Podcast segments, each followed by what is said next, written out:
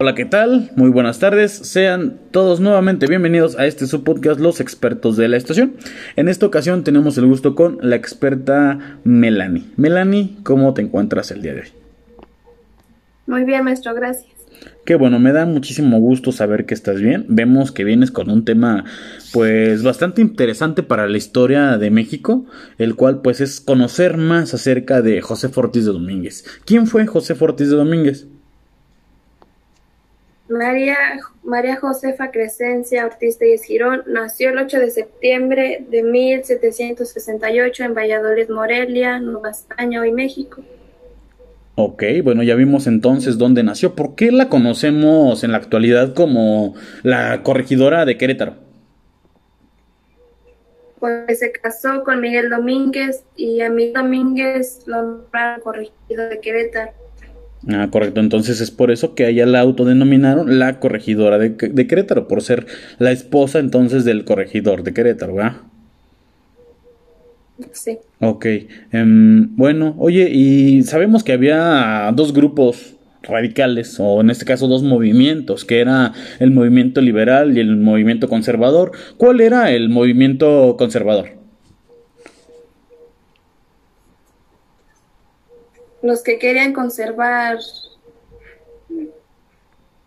el gobierno español. Ok, que, que, que se, se, quedaban, ¿no? Se quedaban con la, con la propuesta del, del, gobierno español, con los impuestos que ellos ponían, con todo lo que ellos ya decían, ¿no?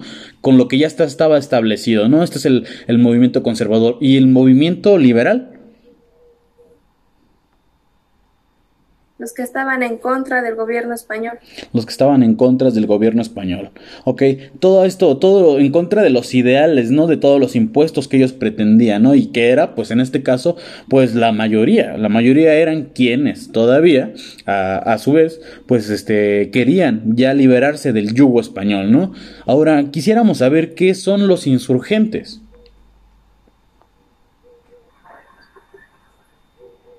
Son los que estaban en contra de los liberales, en contra de la esclavitud. En contra de los conservadores, ¿no? De los, sí, de los conservadores. Estaban en contra de los conservadores, como tú lo mencionas, de la esclavitud, ¿verdad? En este caso, pues los insurgentes, pues este grupo que en ese entonces los conservadores le llamaban que era un grupo rebelde, el cual pues se dirigía a, a, una anarquía en contra del gobierno español, ¿no? Entonces, a todo aquel que no estuviera de acuerdo con las, con las ideas o los ideales de los españoles en ese entonces, pues era un insurgente, ¿no? Entonces, de aquí el inicio pues de, de, de la insurgencia. Eh, ¿Qué era, qué fue lo que hizo José Ortiz de Domínguez? Eh, porque por lo que hoy la reconocemos tanto en Querétaro. ¿Qué hacía ella? Empezó a hacer reuniones en su casa con Allende, este, con Miguel Hidalgo y a esta parte de la historia, ¿no? Que le llamamos nosotros la conspiración, ¿no? Donde ellos conspiraban en contra del gobierno. Aquí pues eran invitados pues líderes, líderes militares, líderes religiosos, eh, líderes sociales, que, líderes campesinos que se dedicaban obviamente pues a, a, mover a una mayoría. Y desde aquí, desde, el, desde las reuniones que, que José Fortis de Domínguez realizaba, eh, para realizar obviamente la conspiración en Querétaro fue como se tomaron las decisiones de tomar obviamente el país y llegar hacia en algún momento pues la independencia la independencia de México. Eh, oye cómo cómo terminó José Fortis de Domínguez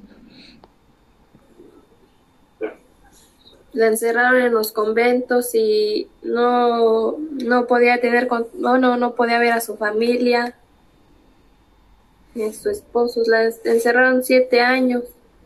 Ok, estas fueron entonces las, las consecuencias que tuvo. O sea, estuvo encerrada, inclusive su esposo también estuvo encerrado. Entonces, pues obviamente hubo, hubo muchas consecuencias, hubo, hubo consecuencias a, de acuerdo a los ideales que, que, que, bueno, que esta mujer de gran valentía tuvo. Entonces, pues por eso, es por ello que la recordamos hasta la fecha hoy en día en Querétaro.